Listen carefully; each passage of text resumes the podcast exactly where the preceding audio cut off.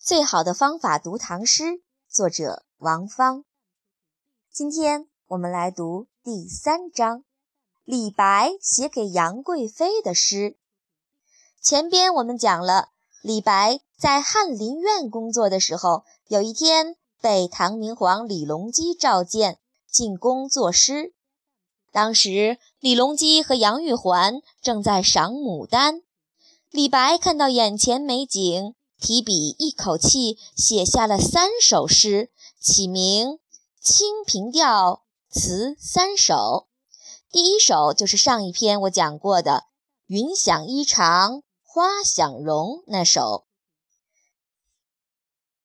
第二首和第三首也是一样的，都是赞美杨玉环的诗。话说李白这样的诗人也不能免俗。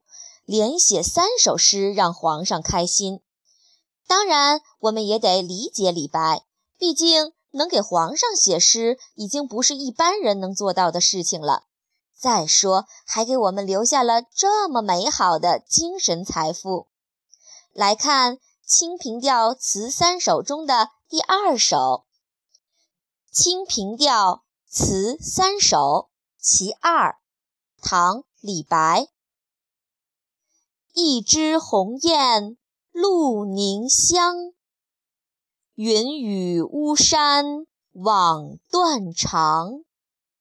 借问汉宫谁得似？可怜飞燕倚新妆。第一句“一枝红艳露凝香”，字面意思是。一只娇艳的红牡丹，沐浴着雨露，散发着芳香。这句话是赞美杨玉环的，就是说杨玉环呐，您不但漂亮，而且香气袭人。这种香气，我理解不是说鼻子闻得到的那种香味儿，而是一种感觉，香艳四射的感觉。反正就是吹嘘杨玉环的美丽呗，让皇帝高兴。第二句“云雨巫山枉断肠”，这句话的意思是，皇帝有了杨玉环，再也不会因为想念神女而自己悲伤。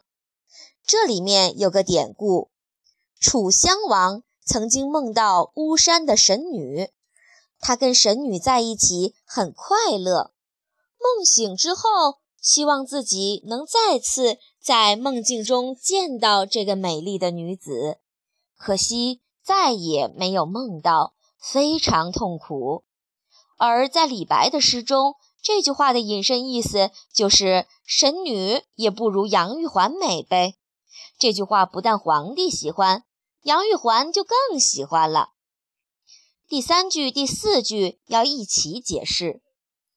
借问汉宫谁得似？可怜飞燕倚新妆，字面意思是我要问一问，汉宫佳丽谁能与她媲美？就算是赵飞燕，也要靠精心化妆才行。这里又有一个用点，就是赵飞燕的故事。李白之所以这样写，是因为他面前的皇帝是一位饱读诗书的天子。李白认定他能听懂自己的诗，而杨玉环也不是没有文化的女子，肯定也能明白李白的深意。来说说赵飞燕，赵飞燕也是历史上的超级美女，因为她身材苗条，也因为李白的这首诗，所以经常有人把赵飞燕与杨玉环放在一起形容美女。那个词叫“环肥燕瘦”，环。就是指杨玉环，燕就是指赵飞燕。赵飞燕是哪个朝代的人呢？她是西汉时汉成帝的皇后，特别会跳舞，而且是站在工人手托的水晶盘儿中，就像飞舞的燕子，所以大家都叫它赵飞燕。站在盘子里跳舞，你说它得有多瘦啊？是吧？所以叫做环肥燕瘦。从《清平调·词三首》中的第二首，我们可以看出来，李白的知识储备还是很厉害的。他的诗里经常会出现古代人物和历史事件，说明他读的书很多。不过，你们知道吗？李白小的时候读书也有不认真的时候，把书放在一边就跑出去玩了。后来，他在小溪边碰到了一个老婆婆，老人家手里拿着一根大铁棍儿，在石头上磨。李白就问婆婆：“这是在做什么？”婆婆说：“孩子，我要把它磨成绣花针。”李白一听，很惭愧。婆婆的行动在讲一个道理：只要功夫深，铁杵磨成绣花针。他觉得自己浪费时间。不好好读书，太不应该了。于是回去好好读书，终于成为了一代大文豪。当然，这个故事只是传说，具体是不是这样，我也不知道。但可以肯定的是，李白少年时代一定很刻苦地读书了，要不然不可能写出来这么棒的诗句。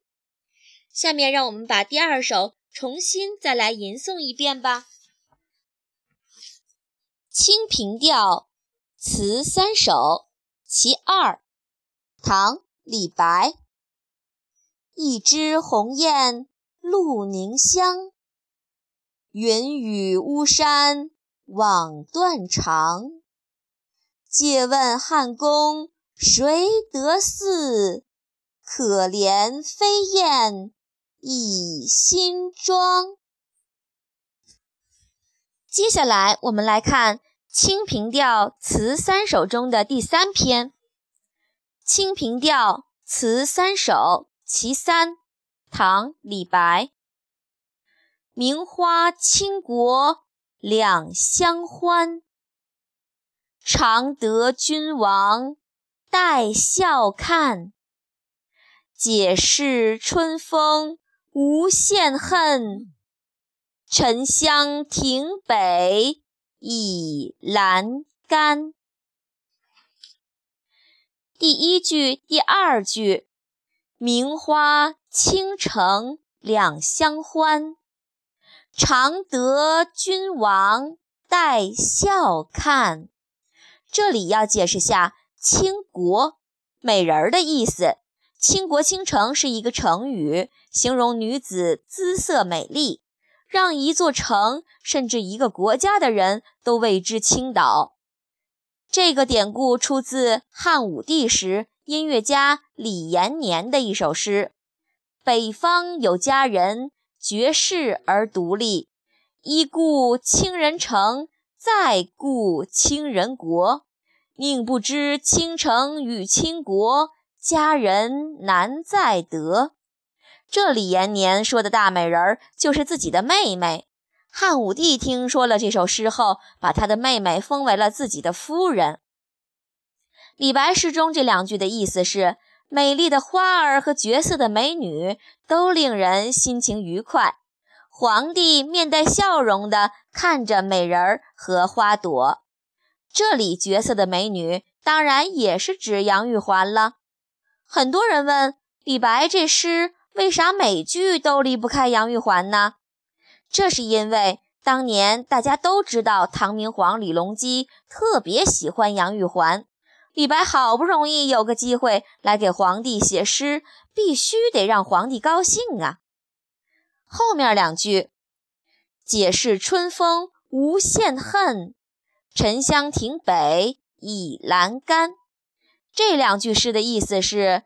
春风中的花和美女让皇帝忘记了忧愁，在沉香亭北边儿，靠在栏杆上，点明了赏花的地点——沉香亭。《清平调·词三首》在当时一下子让李白名声大振，因为在宫中给皇帝写诗，这可不是一般人有的待遇，而且三首诗。把花和人写得那么融合，一点儿没有痕迹。